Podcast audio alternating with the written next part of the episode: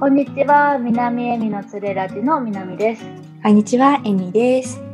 はい、えー、このポッドキャストのつれラジでは、えー、カナダ在住のオンライン家庭教師の私、南と向井恵美ちゃんが、カナダのことだったり、最近気になること、教育関係のことなど、まあ、好きなことをたまにちょっと深く、えー、つれづれをお届けしていきたいと思います。はい。で、えー、今回はですね、前回に引き続き国語力についてのお話になります。で、えー、私が前回論理的思考力とかそういうのを身につけるより先に自分の気持ちとか意見を伝えたりとか整理したりするのがまず大事だよみたいなお話をしましたね。うんそうですね。はい、すごい面白かったんですよ。そのこの自分に言葉が日本語母国語なのに自分のこの言葉で説明するのが難しいっていうのが自分にはちょっとない感覚でだからなんか、うん、うん、すごい面白いすごいなんかなんて言うんですかねこうより生徒のことがちょっとなんか分かるようになったっていうのがあります。あよかったです。あのこれまでなんかつれラジで聞いてきた方もなんとなくわかると思うんですけど、えみちゃんはどっちかっていうともともと国語力があるタイプだったと思うんですよ。ちっちゃい頃から。国語力っていうなんか自分の意見を正しいと信じて疑わないタイプの子供 それもある。でなんかなんていうんですかねそういうタイプではあったんですけど割と自分のどちらかというと意見がありすぎてしんどいタイプの子だったんですよね。でだけどでも多分周りからしたらあの意見がない子に見えてはいたと思います。あのそれをでどうやって隠すかっていうところって結構辛かったので何て言うんですかね。こうみんなに合わせて。だからあでも南さんっていうそのそういうそっちのなんかむしろ逆なタイプもあるんだなとかって思ったりして。うん、よかったです。うん、あともう一個がなんか、うんうん、えっと、自分のこのなんか気持ちを一回吐き出してからそしたらなんか分かるように自分の気持ちが分かるようになってきたとかこう思考できるようになったっていうのは実は私最近今経験中のことなんですその吐き出しを。そう。だから、あのこの23年間のなんなんかなんていうんですか走ってきて疲れて、なんか燃え尽きて何もできないなっていう状況なんですよ今。うんうん、そうそれでででもなんかさ求めなきゃなと思って今思ってること。でも全然まとめられなくて確かに感情ばっかり出てきちゃって。うんうん、何も何も全然上手に書けなくって。あでもなんかもしかしたらこの状況だったのかなとかちょっとなんか後で考えたりしました、うん、そうそうかもしれない。だからなんかね意外と感情をこうなんていうの上手にコントロールしてここまで来ちゃったみたいな人とか多いから、うん、一回なんか感情とか気持ちとかも吐き切った上で、うん、こう書き留めたいこと整理したいこととか書くのすごいいいと思うんだよね。うん、うん、いい感じでしたね。いい感じでしたね。ありがとうございます。で、今回なんかちょっとえみちゃんからその後もあの聞かれたことなんですけどじゃあ具体的に私自身が過去の経験でどのようにして自分の気持ちとか意見を整理できるようになったか。あので最終的に今回は結果的に私は国語力あの、ここで言う国語力はロジックを組んで論理的な構造を意識して文章を読んだり作る力が爆伸びしたかまでの過程をちゃんとお伝えしたいと思います。楽しそうですね はい。参考書には載ってないことですね。そうですね。参考書には載ってないことだと思いますね。うん、なんか、うん、なんでまあ。なんていうんですか自分に自信がない人とか結構人の言われたことに左右されちゃうとかうんなんだろうそういう人にもいいと思うしあの最終的にじゃあロジックがどうやって組まれていくのかっていう部分になんか興味がある人にもいいかなと思います。はい、楽しみ。はい。なので最後までね、頑張って話すんで、ちょっと付き合いいただければと思います。はい。はい。えー、まずね、えっと、そうそうじゃあ自分のなんか気持ちとか意見を言葉にするってじゃあ最初に何をすればいいのとか何をしたのっていうところなんですけどまずなんか3つぐらいあるんですけど、うん。はい、1個目はとりあえずまず自分の率直な思いとか意見を否定しないようにしたって感じかな。まあ、とりあえず私自己肯定感ゼロだったんですよ。多分18歳くらいの時、うん、自己肯定感ゼロってちなみにどういうどんな状況というかなんかどんな感じなんでしょうか？自己うん、なんかねここで自己肯定感っていうのは、うん、なんか自分の価値を、うん、いい悪いとか関係なく認めてあげられる力だと思うんだよね。うんうんうん、で自己肯定感があると例えば何かこう失敗とかなんだろうななんかしてもこうあ大丈夫大丈夫ってまた次やればできるよとかなんだろうな、うんうんうん、っていうふうになんなんだろう自分をもともと信じて認めてあげてるからそういうポジティブな思考が出てくるんだけど肯定感ゼロの場合だと失敗して、うん、あやっぱり失敗したってやっぱり私ダメなんだみたいな。あっていう多分思考になると思うんだよね。何しても失敗したらなんか自分が悪いからだみたいななんかこう。そうそうそうそう。やっぱり私はダメなんだみたいな、うん、すごいネガティブになったりなんか、うん、自分のなんか気持ちとかも否定しがちというか、うん、まあ、素直に思った例えばこれやっててしんどいな悲しいな他の人は好きって思うけど私は違うなとかって思うこともあ私が変なのかもとか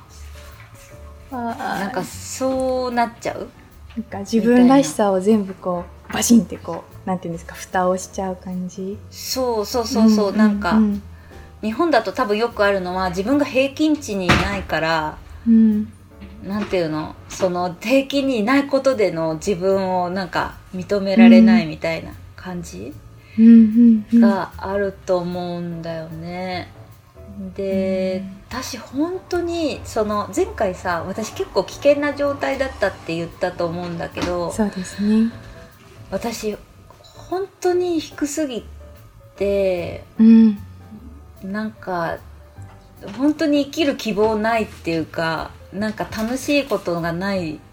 しなんか本当生き続けても、うん、なんかいいことあるのかなって思いながらずっといたのね。それは中学校とかからずっとみたいな感じですか？そう中そうそう中高生の頃からもうずっとなんかこう、自分を抑え込んで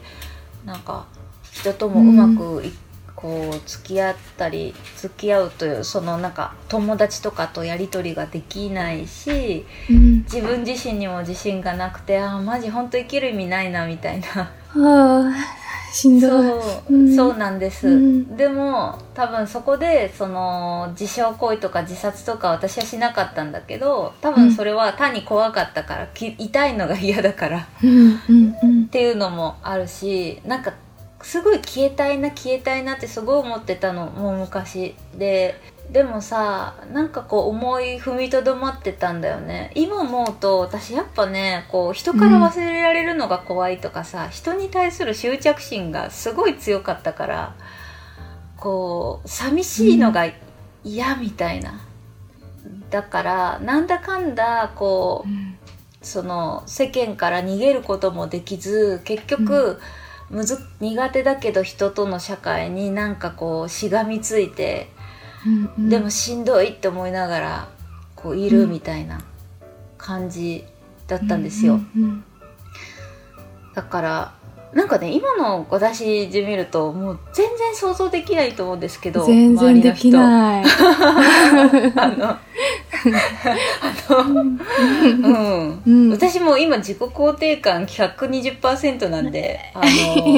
いいですね。よかった。よかったよかった。そう、うん、ちょちょっと回り道したんだけどつまりその、うん、私はそのまずじゃあ何から始めたかっていうと自分の率直な思いとか意見を絶対否定しないとこから始めたの。でつまり過去は私めっちゃ否定しまくってたんだよね。うんうん、何々すべきが口癖だった。ああいつも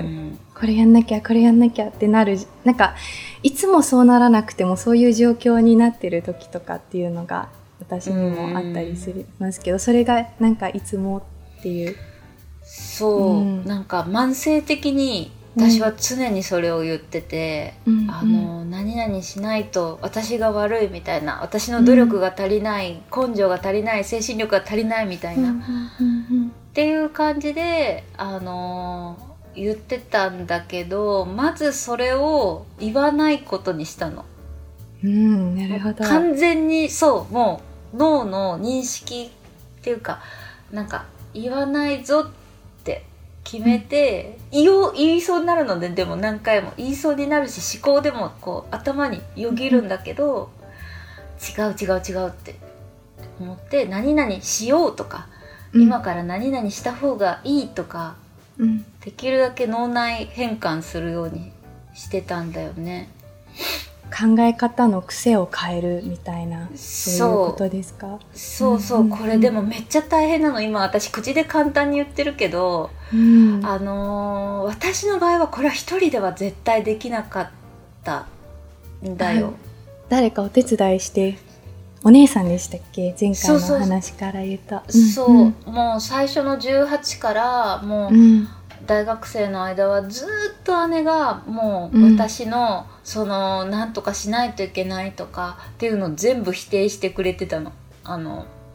なんかいやでも南は頑張ってたじゃんとかこう一日何時間これをやってこれをやってこれをやってたじゃんとか、っていうのを何回も何回も言ってくれて、うん、あのそれで私が「あそうだまたあの口癖出ちゃった」「あまた出ちゃった」みたいな。あお姉ちゃんいてくれてよかった。そう、うん、本当よくって、で、うん、もうね姉はもう私の中にとってもヒーローなんだけど、うん、もう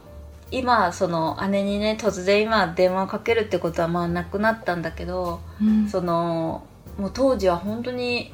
連絡20代前後の時20歳前後の時はずっと電話してて、もうあれが本当に良かったなって思う。か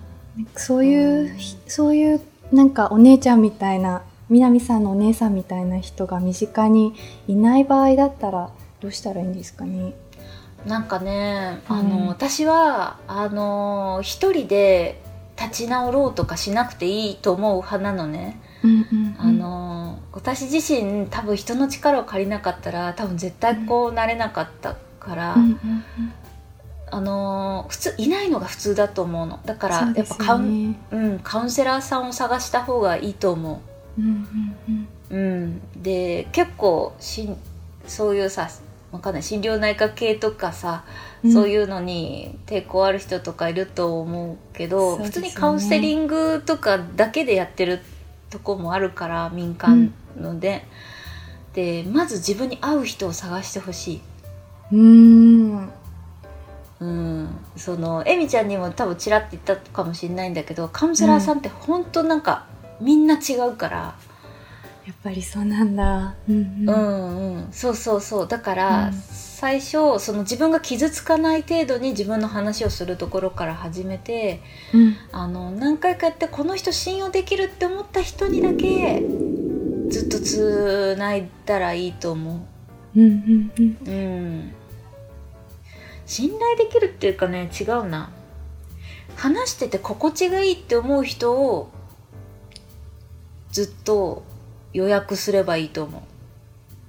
あーなるほど。なんかほぼ直感というかこの人といると何でも話せるなみたいなそういう感じかな。そう。いう、うんうん、そういう感じ。あの、うんうん、この人といるとなんかすごく安全な気がするみたいな。うん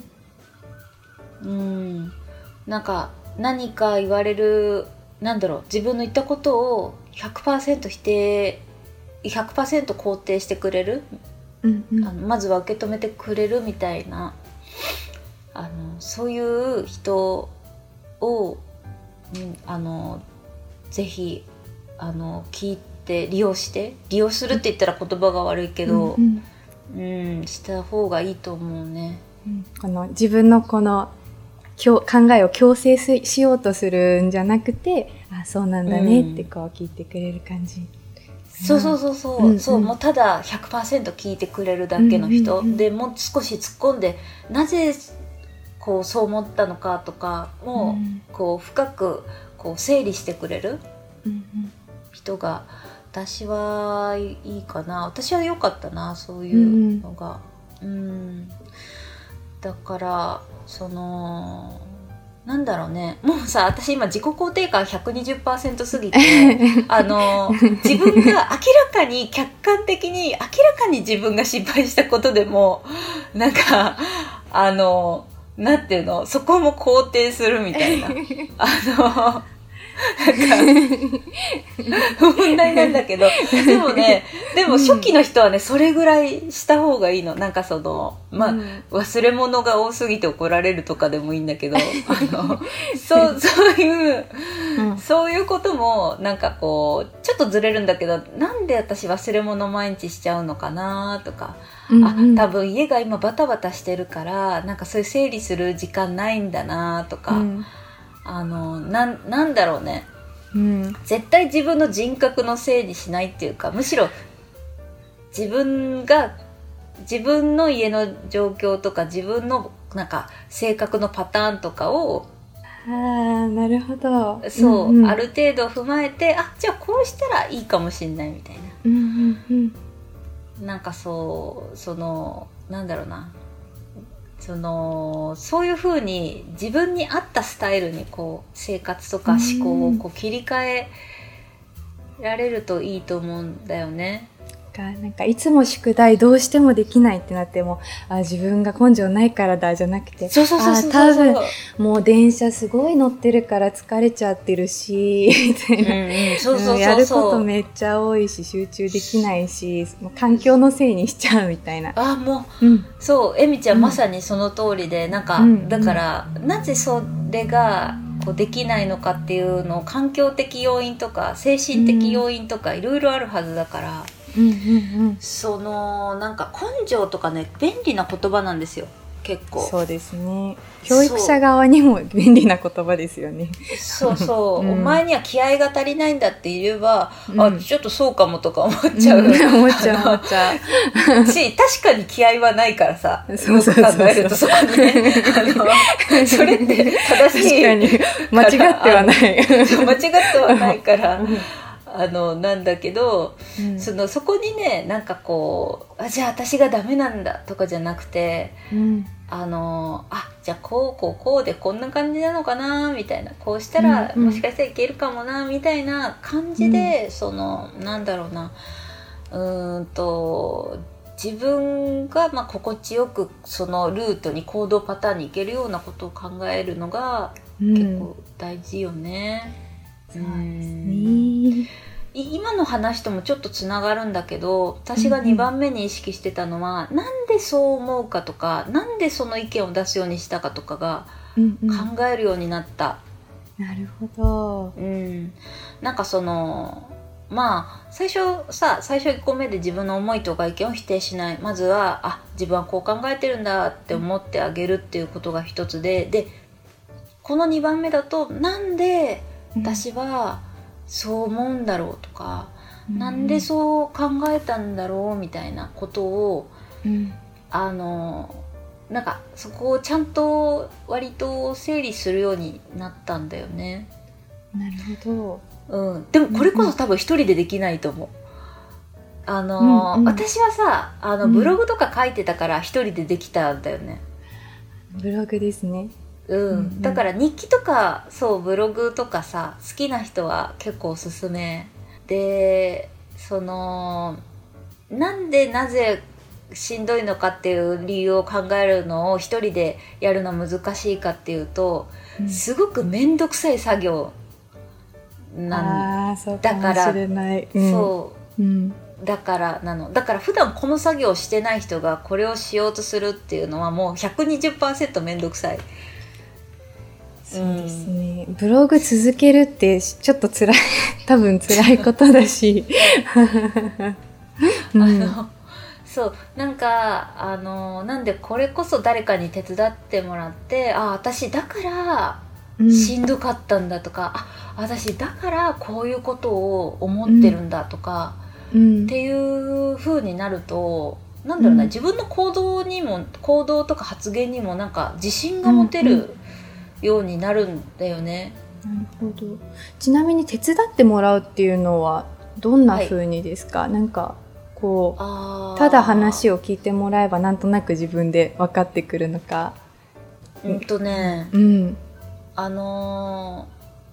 ー、なんだろう、うん、2パターンぐらいあるの。あのまず自分の気持ちを整理するってなると、うん、カウンセリングの先生がいいと思うんだよね。うん、あの、うん、なんでしんどいなんで辛いのことをこう紐解いていくにはカウンセリングが良くてカウンセラーの先生って多分その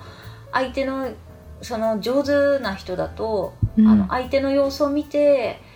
どの部分でしんどいって思ったんですかとか仕事のこの人のこういう感じが嫌だったんですかとかっていう、うん、ちょっとその理由に一歩踏み込んでくれるんだよね。ああそうなんだ。そう。でそう思うと自分もなんかその言語化言葉にできないモヤモヤした気持ちがちょっとずつ紐解いてくれる作業をできる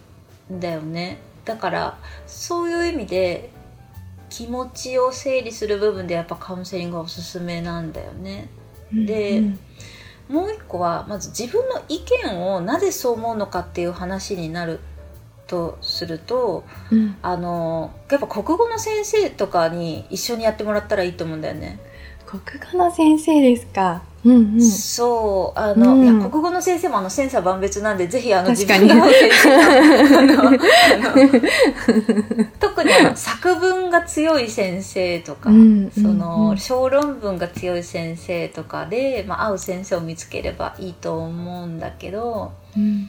その自分がなんか意見なんだろうな。うん今パッと出てこないんだけど。うーんなんかそれっぽい意見しか出てこないな、まあ、女性専用車両と男性専用車両を作るべきみたいなことを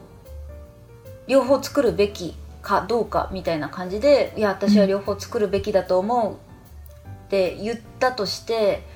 でそれででもなんでそう思うのみたいなこととかを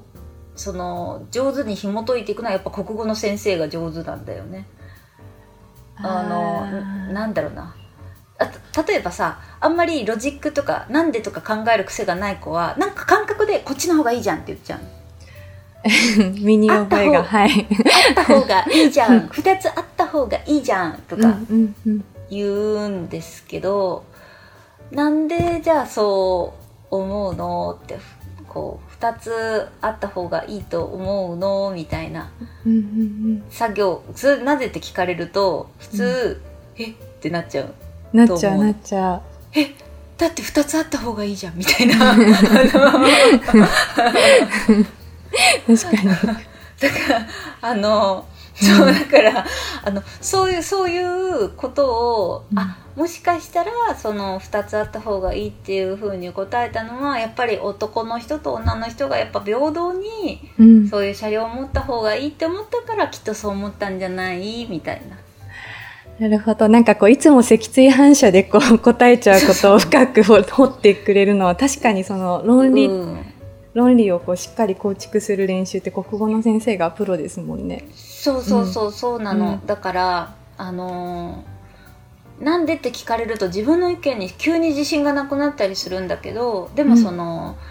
うん、基本的に自分が意見ってその脊髄反射で直感的に言ったこともね絶対なんかね理由があるはずなんだよどっかに、うん、あの感覚的でも。ただ言葉にできなかっただけで、うんうんうん、だからそのなんかこうその言葉にこうあぶり出す練習っていうかさうん、そういうのはやっぱ国語の先生が上手だから、うん、あのその辺を一緒に意見については一緒にやっていくのがいいかなとか思う。なんかもう私もやりたくなりましたもう今話聞いてたら。なんかもう。何ですか？えじゃどういうこと？あと生徒側ってこと？いやなんかもうなんでみちゃん生徒側ななんで人間テレパシー使えないんだろうって思うことが多すぎちゃって なんか、うんうん、なんか私は今こうカナダ、うん、この欧米の文化と日本の文化って真逆の文化の真ん中で宙ぶらりんなので、うんうん、なんかこの日本の人に私のこの意見を説明するってどこから説明していいか分かんないし何ていうんですかねもうなんか今揺らぎまくってる状態でで文にしようと思っても全然できなくて多分だから南さんが言ってた、うん、この言葉にできないなんか考えとかが多分今いっぱい頭の中にいて、うん。うん、そう文にできないんですよだからうん、なんか国語 国語の先生が必要なんだってちょっと今自分の中で腑に落ちました。うん、おかしい、うん、あのまあ今言ったのはまあ代表例カウンセラー。これの場合気持ちの場合カウンセラー、えー、国語力っていうかその意見の理由の場合は国語の先生とか言ったんだけどまあ、別にそのね別にその職業の人じゃなくてもそういう作業ができる人であれば全然、うん、あのお願いしたらいいと思うんだけど。そういうのプロでやってる人いないんですかね。国語の先生に言ったらなんか「え？っ?」て言われる。なんか国語のこのなんていうんですか、うん、せ先生ってなかなか難しいじゃないですか。えみちゃんが生徒側になったらってこと？マジで。そう。それは難しい そういうのやってくれる人募集中です。募集中です。あの連絡ください。連絡ください。すみません話を相談にそらしましたが。はい。あのね、うん、でも実はそのえみちゃんの脊髄反射の話が次につながるのよ。なんか今気づいたら。あので、うん、今1つ目2つ目1つ目が、まあ、自分の意見や思いを否定しない認める。2つ目が何でそう思うか考える。3つ目がね、うん、思いつきでパッと言葉を言う前にちょっと考える、うん、すいません先に言っちゃって。すごいいい流れみたいな。あ素晴らしい。私たちも慣れてきましたね。慣れてきたね、うん、あのー、まああれなんですでもえみちゃんも言ってたけど、でも私もそういうなんか思いつきでパッて言っちゃう言葉ってめっちゃ多いんだよね、うんうんうん、あの前回その私たち結構リップサービスの言葉が多いみたいなことを言ったと思うんだよね、あの、うん、例えば「わかる」とか「かわいい」とか、あのそういうなんかなんて言うんですか？あなたの、うん、あなたのなんだろう意見と私は結構寄り添ってますよみたいなっていうことのアピールするための、うん、あの何の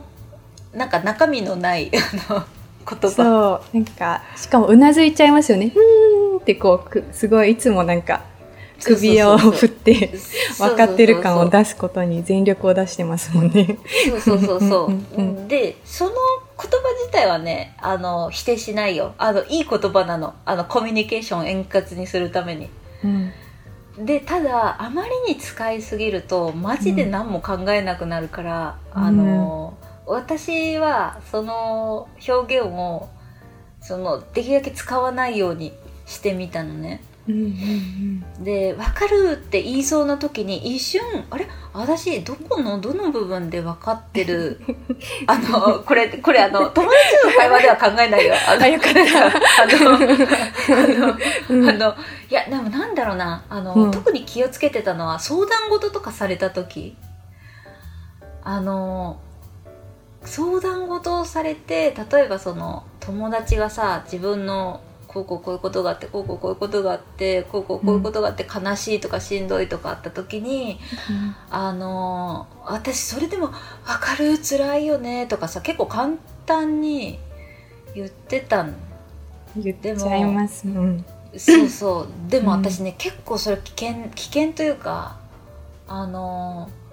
なんかその結局、まあ、根本的にそこになんか立ち止まる理由としてはやっぱお互いの気持ちは100%分かりきることはできない、うん、っていうそう、ね。そう、ある時期から私も悟りまして、うん、あのそういう相談事の時は特に分かるっていうのはすごい気をつけて、うん、吟味してます。うん。だからまあほらあんま頼しすぎるとさあのちょっとはあのと突然キレられたりとかするわけ。あの確かにさ 何がわかるなって。私の何がわかるの？って。うんうんうん私の気持ちは私にしかわかんないみたいな。確かに。こと言われて えー？みたいな。相談聞いてあげてたみたいな。うん。うん。でもほんとね結構無意識にめっちゃ使ってるからうんうん。あのそういう深刻な話の時は特になんか気をつけて使うようになったね。うんうんううんん。だからそのこのなんか3つぐらいのことをまあすごい人に助けてもらいながらいろいろやってまあでもね全然うまくいかないよ最初の3年4年5年6年。知らんけど。うう。うん。ん。でもねなんかでも100%うまくいかないんだけどでもちょっとずつ、あなんか私ちゃんと自分の言葉に今自信が持てるっていうかうんうんもしこの言葉に突っ込まれてもちゃんと説明できるっていううんうん。なんか自信がちょっとずつ湧いてくるようになったの。ああ自己肯定感アップし始めました。そうそうそうそう、なんかね順序としてはそのうん。自分で自分の言葉を使い始めるようになって、なんちゅうのうん。言葉をもうちょっとコントロールできてる感ができてきたのね。うんうんでそれでこう自分ものことも規定しないように言葉を使うようになってうんうん。でそれに伴って自己肯定感もちょっとずつ上がってきたっていうかへえうーんそう。自分自身についても認められるし自分の意見にも自信を持ってるから、なんつうの？自己肯定感プラス自信？なんかこう、うんうん。ヒューって。ヒューって上がってた。右肩上がり。そう右肩上がりで、うん。あの上がってって、うん。あのだから誰かに少々否定とかされても全然揺らがなくなってくるっていうか、もうそれ、うん。そこにちゃんと自分なりの理由があるからそうそうそうそう、だからあるから全然なんか揺らがないし、その、そういう言葉を持つことでなんかこう、明らかに自分が自分の能力が低いことで起こってしまったことでも、うん。なんかこうしょう,、うん、しょうがないよね。でも頑張ったしみたいな。うんうん。良い。そうすごい便利な言葉も覚えるようになって。あの、うん 私私頑張ったしとかあの前否定的な言葉しかあのレパートリーがなかったのに、うん。そういう気持ちをちゃんと認められる気持ちとか、うん。この自分の努力そのそれまでに積み重ねてきたことをちゃんと言葉にして認められるようになったからうんあのまあしょうがないよね。でも私そここまで頑張ったし私としてはよくやったんじゃないの？みたいなことうんうんうんをちゃんと自分に言葉として伝えられるようになった？素晴らしい。うん。うん、だからそのまあそそれ行き過ぎたらちょっと問題だけど。いいんじゃないですか？あいいかな。行き過ぎちゃって、うん、いいと思う。うん、なんでなんかこう他人に自分のこの価値を脅かされることがなくなってくるから、うん。だからすごいね大変だった。本当ね大変だったんだけどすごい良かったと思う。ん。う。うん。で今の南さんがい。るわけですね、そう今の でかい120% よかった。ちょっとなんかなんか言われても別に「は」みたいな。強いお姉さん爆誕ですね。いやでもね最近ねなんかあまりに自信を持ちすぎてね、うん。あの人になんか強く突っかからないようにねすごいあの,、うん。あの毎日コントロールですよ。うん理論武装が今できちゃってるからさ、こううん。理論武装できてない人にちょっと当たりが強くなっちゃうのはあるんだよね。うん。うん。だからその辺はちょっと注意ししながら、なんかその自分がやっぱ肯定感がゼロだった時のことをよくよく思い出しながらうん。なんかやっていくことがやっぱ今の課題っていうか、うん次の課題ではあるかな。